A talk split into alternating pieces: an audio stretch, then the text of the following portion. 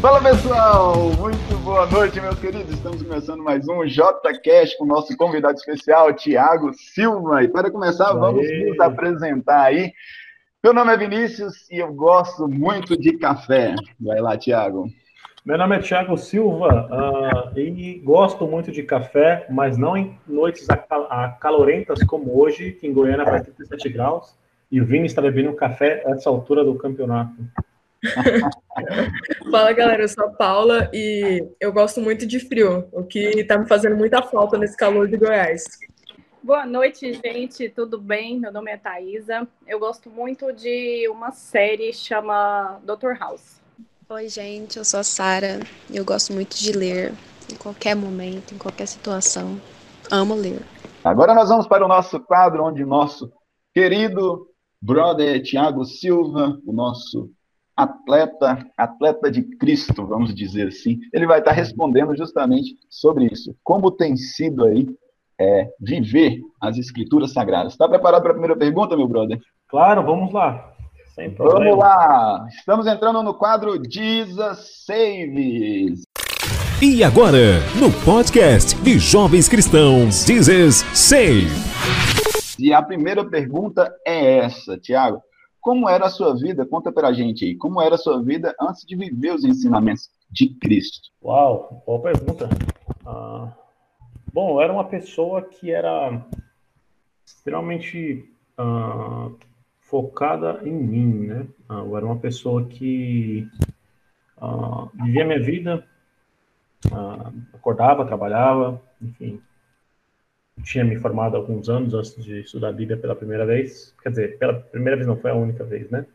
Uh, mas eu posso dizer que eu era uma pessoa que procurava atender a tudo aquilo que desejasse, né? Então, uh, eu tinha muita. Hoje é mais fácil falar isso, mas eu tinha dificuldade em me atentar às necessidades das pessoas à minha volta. Porque eu simplesmente não ligava, eu simplesmente era uma pessoa que olhava apenas para o meu umbigo e o que importava era só a dor que doía em mim. A dos outros era problema deles, né? Então eu trabalhava, hum, eu fui noivo durante muito tempo, né? Fiquei com uma pessoa durante muito tempo, quando eu comecei a estudar a Bíblia, estava nesse processo aí de separação. Então, gostava de viver mais quieto, sozinho na minha casa. Uh, de vez em quando via meus parentes, alguns amigos, mas no geral era uma pessoa que gostava de estar isolado. Né? Muito bom, meu querido. Vamos para a segunda pergunta, então. Qual foi o seu maior desafio para se tornar um discípulo de Cristo? Uau. É, um, essa é difícil, cara, porque foram foram bastante, bastante pancadas que eu tive aí, né, na, na, durante o meu processo de conversão, né? Ah, a começar logo no começo, né? Porque eu não, eu, eu não queria estudar a Bíblia, eu não, eu, eu não queria estar perto de Cristo ou lendo a Bíblia. Na verdade, eu era, eu era do time que perseguia, eu era do time que falava mal, eu era do time que queria botar fogo na Bíblia, que queria que tinha a raiva gratuita de qualquer um que viesse falar de Deus. Uh, isso estendia até para minha mãe, né? Que diversas vezes tentou falar comigo e eu sempre muito grosso com ela, muito seco. Uh, então já foi um grande desafio aí uh, e quebrar e ver que aquilo que eu estava fugindo era justamente a maior fonte de amor que existia e que é a, o único ser que cada segundo minha mãe cuidou de mim sem esperar nada em troca. É claro, nossas mães se importam, mas Deus é, é diferente. Então, esse foi o primeiro desafio, porque eu fui estudar, uh, foi um momento complexo, uh, estava me separando na época da minha ex-noiva, a gente morava junto já há algum tempo, e uh, como a, a, família era muito junta por muitos anos, né, a galera ficou mal com toda essa questão de separação e tudo mais, e minha mãe foi em casa, né, e ela chorando para para eu aceitar estudar a Bíblia, né? Porque poderia corrigir os caminhos, o relacionamento. E eu falei, mas isso não faz sentido, não, quero saber de Bíblia, né? Uh, mas aí só aceitei porque ela estava chorando, me pedindo, me implorando. Então, eu falei, ah, vamos lá, né? Uh, só para ela parar de chorar. Mas aí eu estudei a Bíblia com Francisco, famoso Chicão, e o Marcos, famoso Marcão. Uh, e foi incrível. Eu aprendi que era amor, o que era ser amado, o que era. Eu achava que eu sabia o que era, mas eu não fazia ideia do que era amar e ser amado. E conheci, conheci Cristo. Então, os desafios começaram a vir né? desde o problema de em relação a, a, a, pureza, né? Porque eu vivia muito tempo com uma pessoa. No começo foi difícil isso.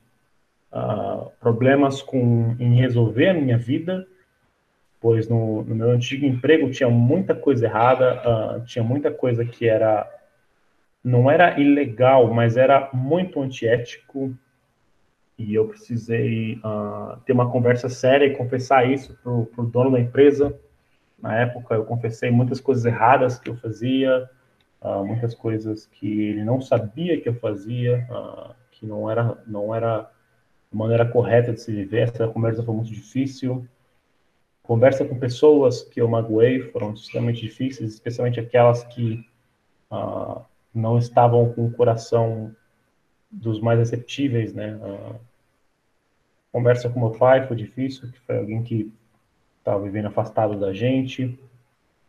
Então, assim, uma porção de desafio, né? Eu lembro que quando, quando rolou esse processo, eu, eu tinha um bom emprego, eu tinha, já era formado, e foi um transtorno, porque na mesma época eu levei um golpe e e teve a separação e teve que dividir os bens, mas a dívida estava no meu nome, fim de carro, foi embora casa, foi embora tudo.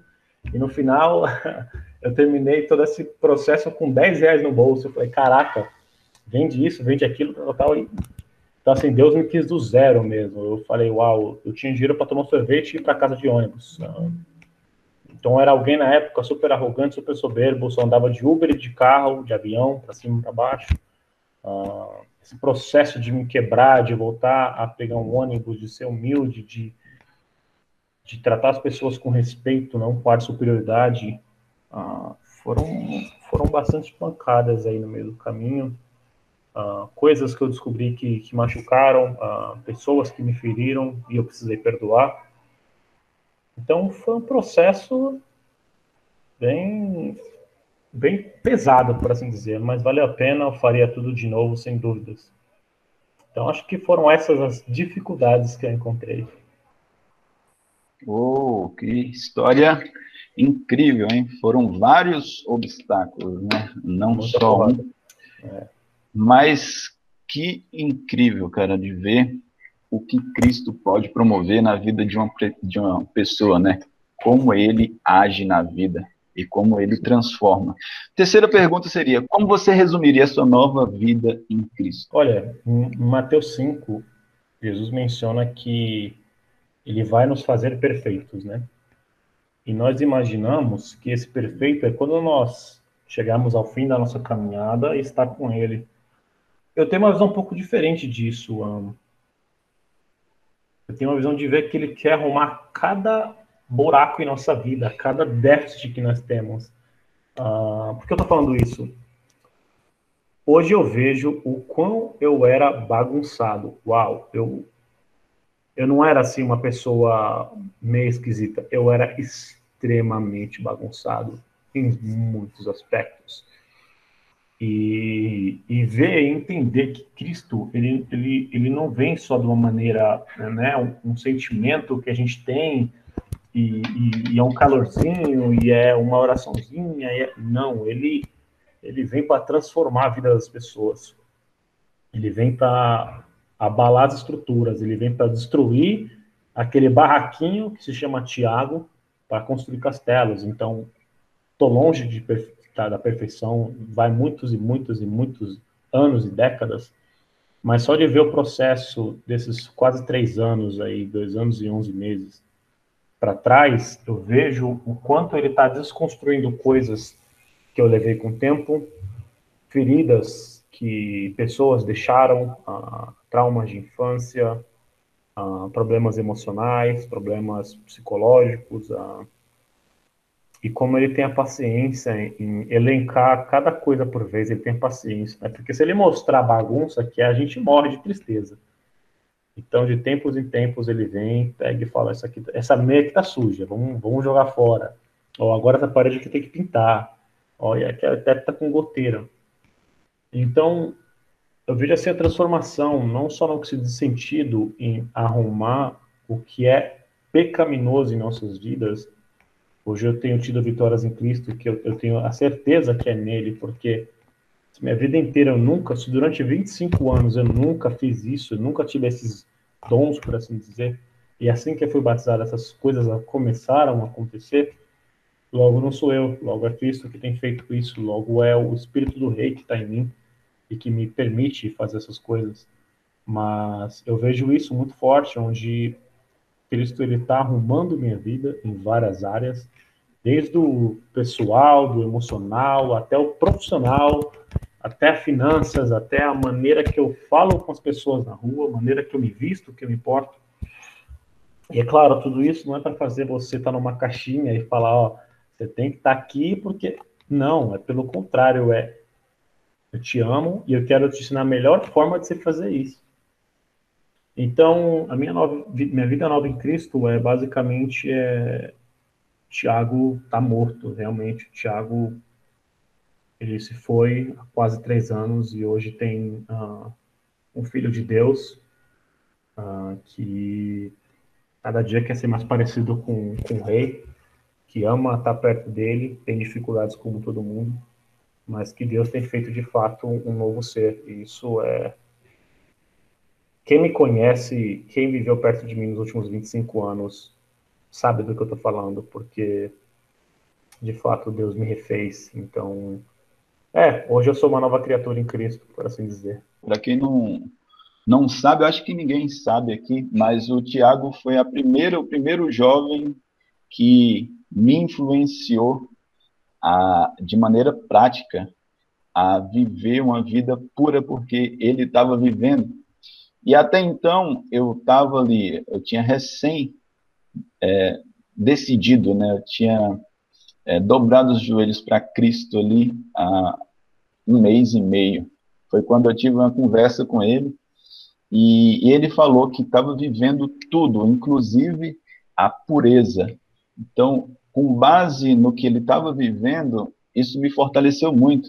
E eu sou muito grato a ele, sou muito grato à seriedade que ele leva né, esse fato de viver realmente as escrituras sem religiosidade, sem hipocrisia. É, e muito obrigado, Tiago, por tudo e também por esse encorajamento que você me deu lá depois da conferência universitária, né? A gente teve aquele tempo lá que foi muito marcante. Valeu demais, pessoal. Uma salva de palmas aí pro Thiago. Show, brother. Excelente. Muito bom.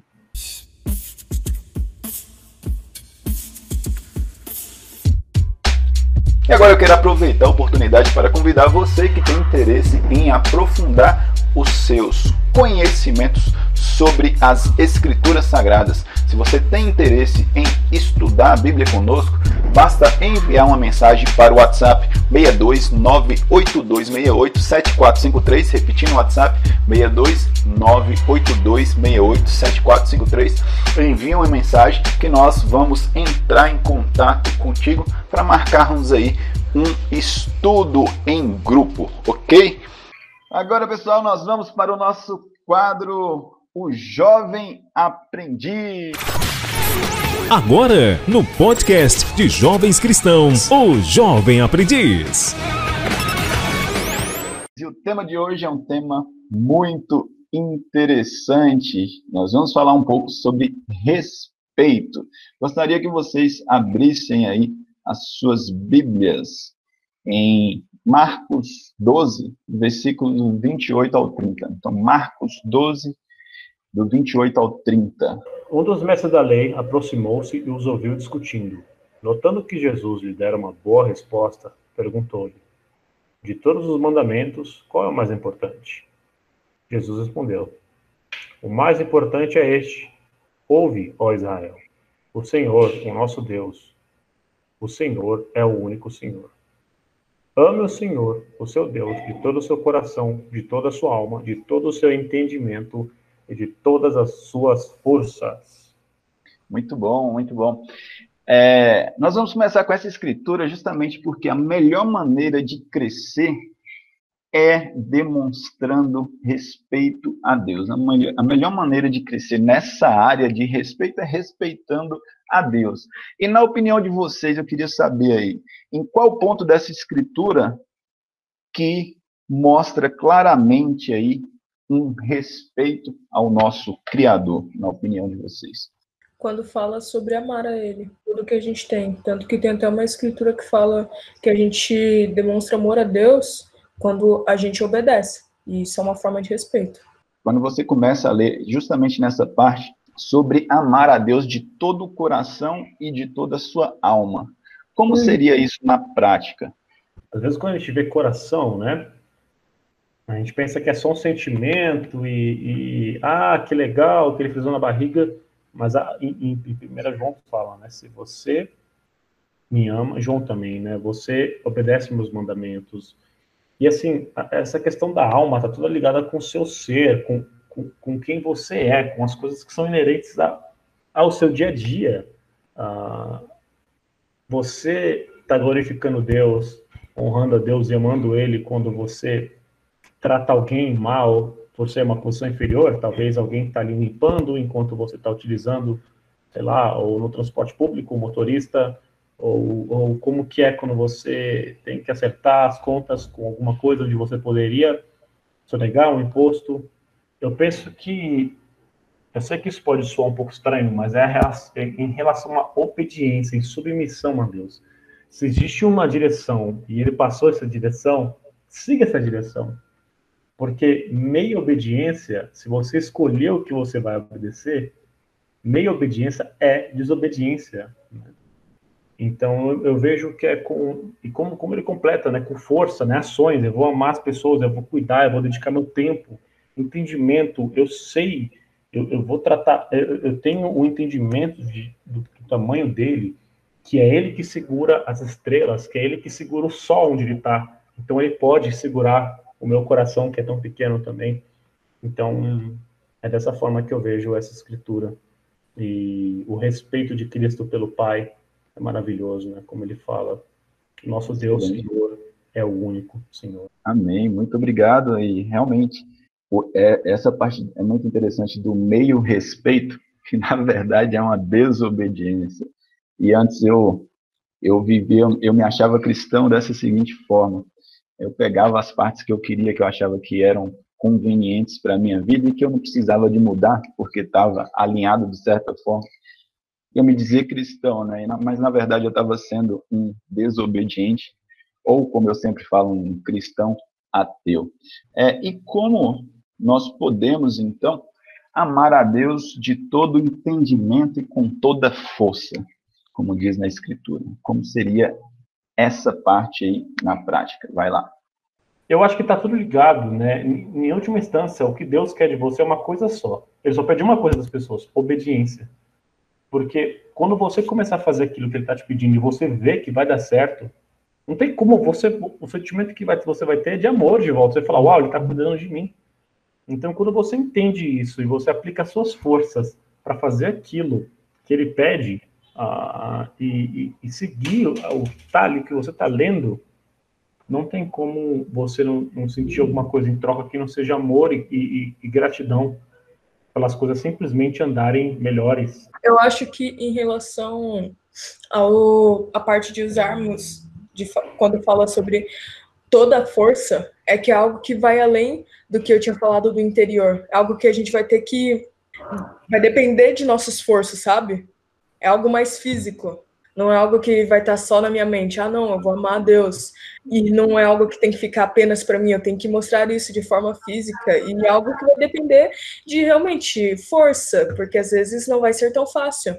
Força exige um investimento de uma alta dose de energia. É isso aí, meus queridos. É, eu queria finalizar aqui com uma conclusão show. Você mostra respeito a Deus honrando o que você é com o que você fala e com o que você vive. Seu respeito a Deus fará com que você respeite aos outros, como ele ordena. Muito obrigado a todos que participaram desse quadro e vamos lá para o nosso próximo quadro, que é o Internauta Raiz, com a nossa querida Paulinha. Agora, no podcast de Jovens Cristãos, o quadro O Internauta Raiz. Vai lá, Paulinha, tá contigo a bola. O internauta raiz é uma pessoa que sabe usar a internet da melhor forma possível, fazendo ela uma aliada no seu dia a dia. E bom, aqui nesse quadro a gente dá algumas dicas, eu, eu venho com algumas coisas legais na internet, já falei de algum de um podcast, de aplicativos que são legais para produtividade e muitas coisas. E hoje eu vou falar sobre um canal no YouTube. Uhum. Uh, o nome dele é Saúde na Rotina, que ele fala so, que ele é mais voltado para pessoas que querem ter uma qualidade de vida melhor, nesse sentido de uma vida saudável. E ele tem muitos vídeos muito interessantes nesse sentido, é, não só em relação a exercícios físicos, mas também dicas de como você pode colocar coisas na sua vida para ser mais saudável, tanto que tem um vídeo que é muito interessante que ele fala sobre a cantora liso, que eu acho muito legal, recomendo para quem quer assistir. E é isso daí. Para quem quer ter é, entender mais como é que pode melhorar um pouco a vida. E esse canal é bem legal. Eu, eu vejo ele já tem um tempinho. Aí eu acho muito bom, muito bom. E como, como bons cristãos, temos que cuidar do nosso templo, que na verdade não é nosso, é o templo de Deus. Né? Somos casa. Muito obrigado, Paulinho. Uma salva de palmas aí para Paulinha. Valeu! Foi show! A dica de hoje saúde na rotina. Porque agora nós temos o nosso quadro e exige muita atenção, que é o Psicologia Cristã. E agora no podcast de Jovens Cristãos, o quadro Psicologia Cristã. Com a nossa psicóloga Thaisa Ribeiro. Uma salva de palmas para cá. Mas palmas, palmas sempre é bom. Vai lá, tá? Tá contigo a bola. Sobre o que nós vamos abordar hoje? Então, boa noite, pessoal. Hoje nós vamos falar sobre a síndrome de burnout, ansiedade e manejo do estresse. Síndrome do burnout. Explica pra gente um pouquinho sobre a síndrome. O que é a síndrome de burnout? Isso, isso mesmo. Burnout significa queimar para fora, né? Na, no contexto aí da palavra, literalmente é, então, tem um psicólogo americano chamado Herbert Freudenberger. Uh, na década de 70, ele estudou sintomas relacionados ao esgotamento profissional e ele categorizou esses sintomas. Ele nasceu em Frankfurt, na Alemanha, e foi professor na Faculdade de Nova York. É, e ele categorizou esses sintomas e publicou a sua tese, né? Então, uh, ele colocou os principais sintomas relacionados ao burnout e os dois principais sintomas uh, colocados na tese dele foi o cinismo em relação a pessoas no contexto de trabalho e o cansaço, esgotamento emocional e físico. É, a pessoa ela fica com aquele ar de esgotado o tempo todo, né? Porque ela perdeu ali a motivação relacionada ao trabalho.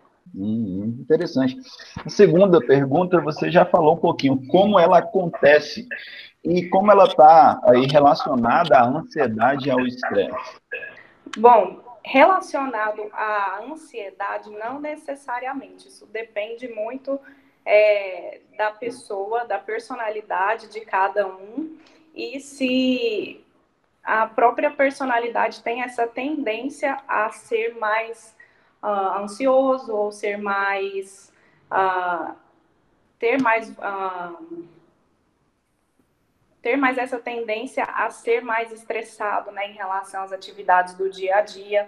Mas o burnout ele está ligado a essa perda de motivação principalmente porque a pessoa ela tem a tendência a se cobrar muito, a ser bastante perfeccionista nas suas atividades e é o que a gente coloca lá, né, o tipo 1 do, do, do Enneagrama. Uh, ser bastante perfeccionista nas suas atividades e se comparar com os demais com frequência, né? Uh, ele tem aquela tendência a querer fazer de uma forma melhor que os demais, e isso acaba gerando uma concorrência muito grande é, um ambiente de trabalho estressante por conta dessa concorrência e esse esgotamento ele acaba acontecendo de uma forma mais rápida do que deveria acontecer. Ah, e ele está, ele, ele atinge mais, né, profissionais da saúde, é, empresários, professores e advogados. Interessante. É, eu lembro no período de TCC, eu tive um amigo que, que teve essa síndrome e eu vejo muito bem que foi. E ele realmente ele era muito competitivo. E foi é, isso em conjunto com a pressão que ele estava sofrendo do TCC e ele estava também pegando várias matérias ao mesmo tempo para tentar formar. Então foi uma somatória de tudo. Mas como seria, Otá, como é o, como seria o tratamento, qual seria o tratamento, né, indicado para quem desenvolve essa síndrome? E fala um pouquinho também sobre a prevenção da síndrome de burnout. Uhum. Ah, é sempre importante entender quais são as crenças, quais são os pensamentos dessa pessoa relacionado ao ambiente de trabalho, é, ao ambiente acadêmico, que seja, ao ambiente escolar também. Isso tem acometido algumas crianças atualmente, né? Alguns adolescentes aí uh, bastante competitivos que também são muito cobrados. Então, no, no, no que tem diz respeito à prevenção, é o para que eu estou uh, tendo esse tipo de comportamento no ambiente de trabalho, né? Para onde isso vai me levar? É, porque muitas vezes é um comportamento não pensado, né? É algo que acontece de forma uh, sem pensar. Então, o para que eu estar agindo dessa maneira no ambiente de trabalho e onde isso vai me levar, né? É uma ressignificação da minha forma de trabalhar. Muitas vezes é uma pessoa competitiva, igual eu falei, uma pessoa que passa do horário de trabalho, uma pessoa muito focada no trabalho, pouco focada no, no âmbito social, né? Uma pessoa egoísta uh, e que só olha para si. Então, é ampliar esses horizontes dela, né? Para que eu estou voltada tanto para o meu ambiente de trabalho, tanto para a escola, tanto para a faculdade ou para outras atividades que vão gerar lucro para mim. É, isso acaba perdendo ali o lado social, o lado afetivo da pessoa, né? E aí a gente tende a focar nesse lado social e lado afetivo. Tem também, na forma de tratamento, um tratamento medicamentoso no que diz respeito ao esgotamento, mas isso depende muito Uh, se o burnout ele já está mais avançado, aí a gente indica o tratamento medicamentoso. É, um afastamento, uh, um afastamento provisório das atividades de trabalho ou uma redução da carga horária e também é, a gente incentiva bastante a prática de atividade física. Muito bom. Quais seriam os sintomas? Uma pessoa que está com essa síndrome, o que, que ela demonstra ali? O que, ela sofre? O que, que a gente percebe? Alguém que não, que está ali próximo ao ciclo de amizade dessa pessoa? Tem vários sintomas físicos e sintomas emocionais, né? A perda de esperança em relação ao futuro, mas isso não necessariamente é uma pessoa depressiva é, ela perdeu a, a motivação de ir para o trabalho. Ah, fulano, é, qual que é o seu sonho em relação à sua carreira? Não sei, assim tá, assim tá legal, tá muito bom para mim. É esse pessimismo, né? Esse ar pessimista da pessoa. Uma exaustão emocional muito frequente, ela tem aquele ar cansado o tempo todo, né? Uma fadiga mensal, mental não consegue pensar com, com clareza, é, a memória fica afetada também. E um distanciamento e perda e empatia relacionada às pessoas. Né? Uma tendência apática e ansiedade, como a gente já falou, né? Além de alteração do sono, do apetite, do apetite baixa autoestima e insatisfação com tudo. Interessante. E agora, como uma psicóloga cristã, como você acha aí que é, os ensinamentos de Cristo pode ajudar nessa na prevenção e no tratamento também dessa síndrome? Acho que a história de hoje, né, a gente, nosso convidado aí, tem muito a ver com uh, o que foi falado ali no começo. É, não focar somente em si, né? A pessoa ela precisa ter esse, esse abrir os olhos dela a respeito desse egoísmo, né? É, a gente não está no mundo só para trabalhar, nós estamos no mundo ah, para ser como Cristo foi e dar a vida em prol dos amigos, né? Então, de que adianta eu trabalhar, é, ter o meu próprio sustento, juntar aí um pouco de dinheiro e depois é só isso, acabou.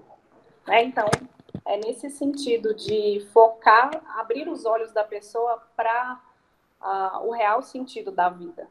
São bons pontos para refletirmos né, sobre a nossa vida aqui. É, e realmente para a gente saber colocar as nossas preocupações no que, no que a gente deve né, colocar, que é no nosso lado espiritual. Acredito que uhum. No lado espiritual, se você focar aí 100%, talvez seja o único lado que você não tenha aí sequelas.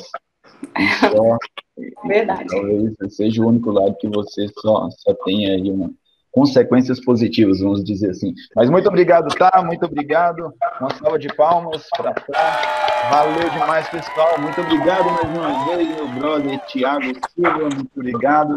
Valeu. Paulinha, muito obrigado. Sara, Minha e Aira. Muito obrigado, tá? Mais uma vez. E é isso aí, pessoal.